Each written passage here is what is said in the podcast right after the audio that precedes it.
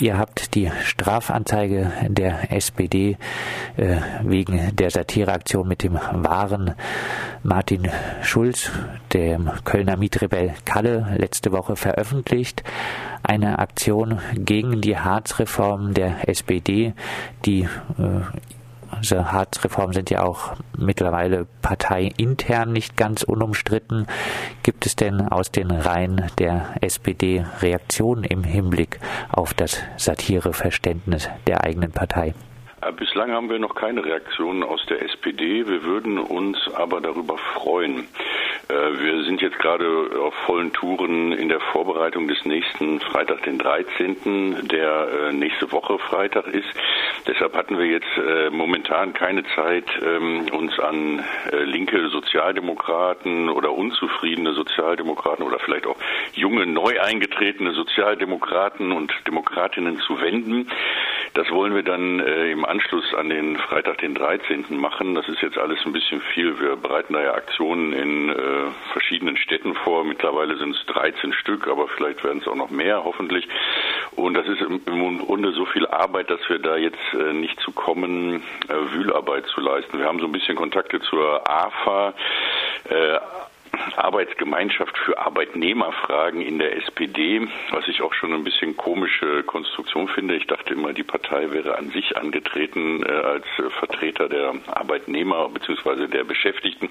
Aber nun gut, also das äh, wird in den nächsten Wochen dann anstehen. Äh, ja, nee, im Moment müssen wir einfach gucken, dass wir den Kopf über Wasser halten. Es gibt jetzt auch eine kleine Neuigkeit, also nicht nur Werner Rügemer, mein Kollege und Mitstreiter, ist jetzt Beschuldigter, sondern ich habe jetzt vorgestern dann auch eine Vorladung äh, aus dem Briefkasten gefischt und äh, die Ermittlungen richten sich jetzt wohl auch gegen mich.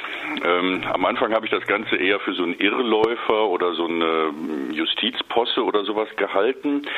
Aber jetzt, äh, wo sich äh, ja die Verschärfung von Polizeigesetzen auch in NRW äh, anbahnt, da ist ja morgen eine große Demonstration gegen das Polizeigesetz NRW, was sich anlehnen soll an das bayerische Polizeigesetz, ähm, also wo die Schraube Richtung Überwachung und äh, auch präventiver Maßnahmen angezogen wird, kann ich mir auch vorstellen, dass das äh, durchaus ernsthafter ist, äh, dass wir da also Leuten auf den Schlips treten, die sehr gute Kontakte in den Sicherheitsapparat und äh, äh bis hin zu Geheimdiensten haben. Also wir das ist das, das wäre das äh, Stichwort. Welche konkreten Auswirkungen hat die Anzeige der SPD für euch bisher? Ähm, ja, bisher äh, nervt es einfach nur und äh, könnte uns äh, in Verwirrung oder Paranoia stürzen. Das äh, passiert uns jetzt allerdings nicht. Dafür sind wir irgendwie zu erfahren äh, im Umgang mit solchen Dingen. Wir haben äh, viel mit irgendwelchen Anzeigen zu tun. Ähm, ja, ganz konkret hat es das äh, E-Mail-Fach von Werner Rügemer erstmal lahmgelegt im März. Ähm, da bin ich dessen äh, Berater, der ist so eine Generation älter als ich und ist in also IT-Sachen nicht so bewandert.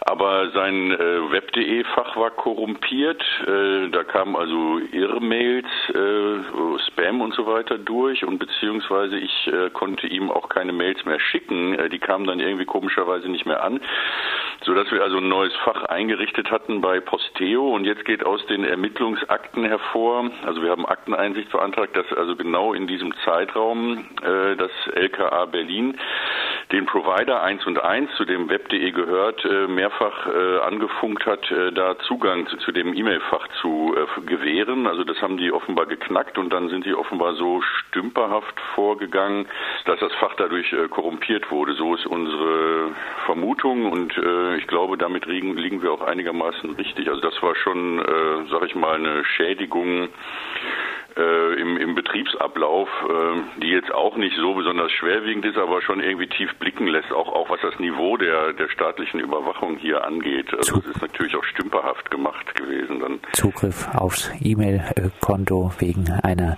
Satireaktion, die eine SPD-Anzeige nach sich gezogen hat. Ich denke doch ein relativ schwerwiegender Eingriff auch in äh, die Privatsphäre. Innerhalb der SPD wären ja vielleicht auch äh, der Arbeit Arbeitskreis Sozialdemokraten in der SPD ansprechbar.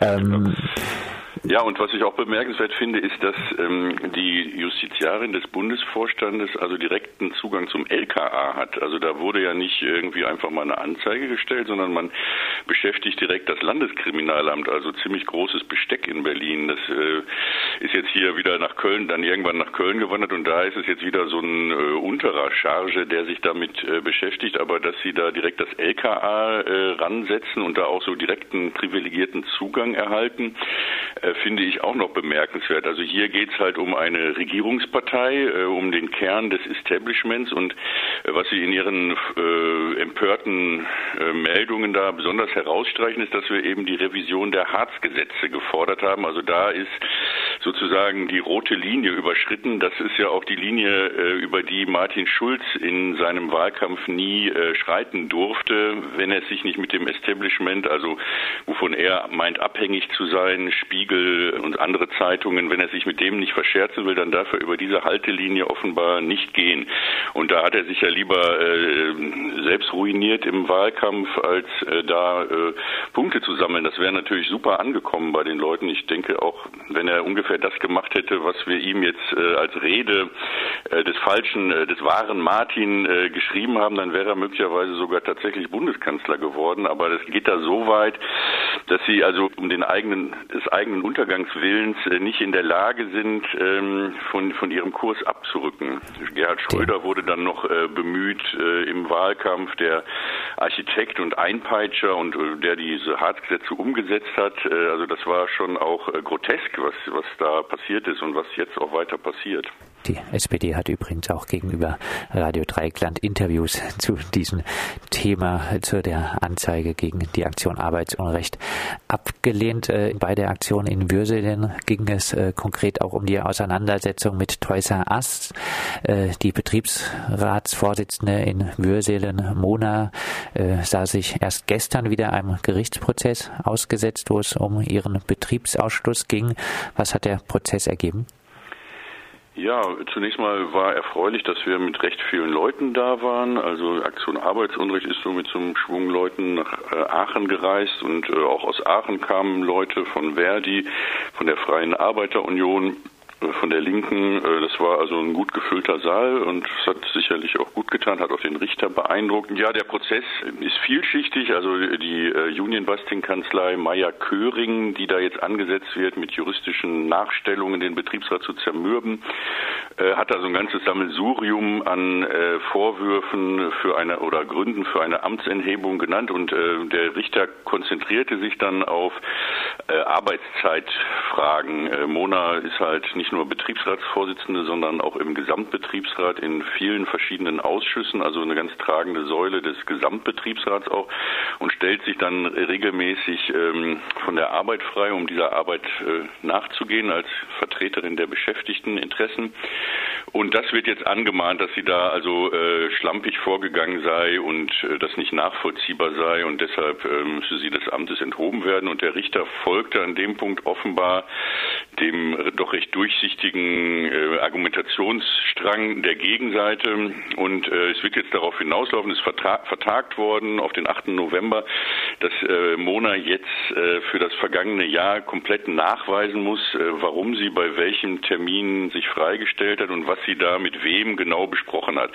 Also die, äh, diese juristischen Nachstellungen äh, sollen die Leute zermürben und zwar damit, dass sie ähm, jetzt gezwungen ist, in diesem konkreten Fall äh, mindestens eine Woche Arbeit zu investieren äh, und diese ganzen Termine nachzuhalten und das dann auch äh, gerichtsfest zu beweisen, dass es nötig war, sich so lange mit dieser und jener Person zu treffen. Man muss dazu wissen, also soll dann bis nächstes Jahr Mai, Juni wohl zurückreichen, diese Aufschlüsselung.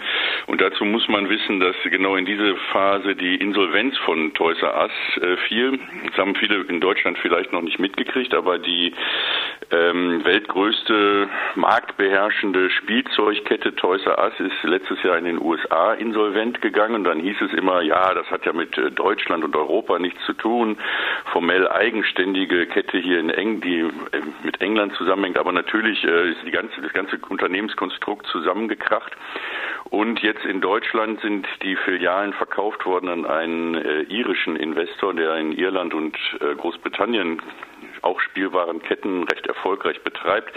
Smith Toys und hier gibt es jetzt also einen Übergang. Das wird auch, Toys R Us wird wahrscheinlich auch nächstes Jahr in Deutschland verschwinden und dann in Smith Toys umbenannt.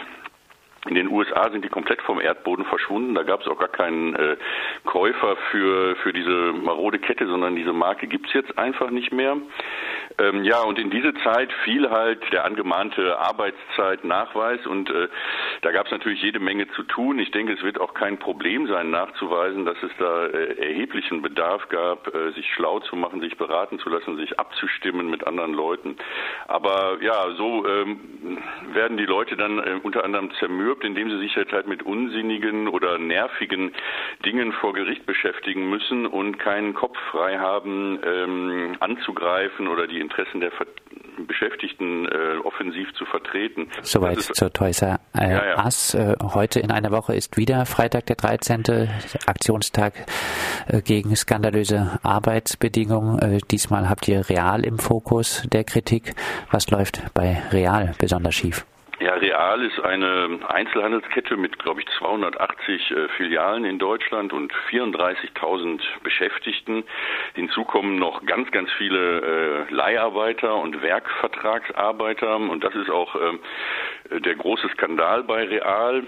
Ähm, die SPD, kommen wir wieder auf die SPD, hat ja unter Andrea Nahles letztes Jahr ähm, das äh, Gesetz novelliert, was die Leiharbeit regeln soll, das heißt Arbeitnehmerüberlassungsgesetz. Und da ist jetzt sowas wie Equal Pay eingeführt worden, also gleicher Lohn für gleiche Arbeit. Das heißt, wenn ich als Leiharbeiter jetzt an der Kasse sitze bei Real, soll ich dasselbe Geld kriegen wie ein Festangestellter. Aber, und das ist der große Haken an der Gesetzesnovelle, erst nach neun Monaten. Was macht jetzt also Real? Äh, sie entlassen die Leute nach acht Monaten. Und da haben wir ein Vereinsmitglied, die dagegen geklagt hat, auch erfolgreich, die dann nach acht Monaten rausgeschmissen wurde von dieser Leiharbeitsfirma, weil sie nämlich keinen neuen Job ihr anbieten konnten, weil die eigentlich nur für Real arbeiten. Und die neuen Verträge werden alle nur befristet abgeschlossen auf acht Monate und ein paar Tage, sodass hier dieses äh, tolle Gesetz oder die Gesetzesänderung dann einfach kaltschneuzig unterlaufen wird. Äh, ferner setzt Real eine gelbe Gewerkschaft ein, um äh, Scheintarifverträge zu äh, unterzeichnen, beziehungsweise man verschiebt alle Leute in eine Konstruktion, die man vorher geschaffen hat mit dieser gelben Gewerkschaft und wo dann ein Tarifvertrag gilt, der bis zu 20, 25 Prozent Lohneinbußen bedeuten würde. Diese gelbe Gewerkschaft heißt DHV, hatte eine ganz lange Geschichte bis ins Kaiserreich zurück, auch eine ganz dunkle Geschichte im Nationalsozialismus. Äh, und die tritt immer an, um so Pseudo-Tarifverträge zu unterschreiben, obwohl sie eigentlich gar nicht tariffähig sind, also kaum Leute haben, nicht streiken können, auch gar nicht streiken wollen.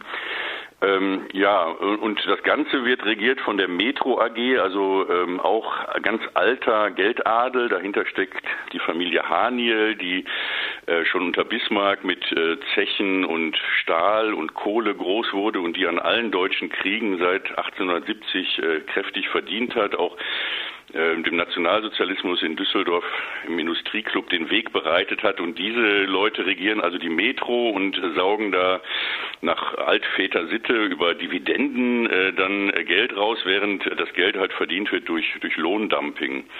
Ähm, das sind also die, die Vorwürfe gegen Real. Also wie gesagt, äh, Missbrauch von Leiharbeit und Werkverträgen und Befristung äh, in extremer Weise. Also es gibt da Läden, wo kaum noch Festangestellte arbeiten und also die Kassen, die Verkäufer, äh, das sind dann auch nicht nur eine Leiharbeitsfirma, sondern noch verschiedene und da ist die Belegschaft dann komplett äh, zersplittert. Das führt aber dazu, dass äh, das Einkaufen dort dann auch keinen Spaß mehr macht, weil inwendig der Laden äh, längst äh, hohl geworden ist. Dann zum Abschluss, äh, eine Woche vor der Aktion Freitag der 13. gegen Real. Äh, wie könnten Zuhörerinnen, wie könnten aber auch Realbeschäftigte sich zum Beispiel in Freiburg auch äh, an der Aktion beteiligen? Auch in Freiburg gibt es zwei Realmärkte.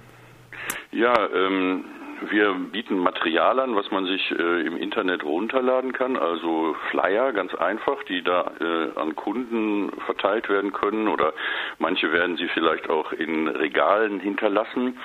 Äh, unsere Website heißt arbeitsunrecht.de. Dort findet sich auch eine Aktionsübersicht und eine Kontaktadresse. Und äh, wir arbeiten also ganz niederschwellig, sag ich mal.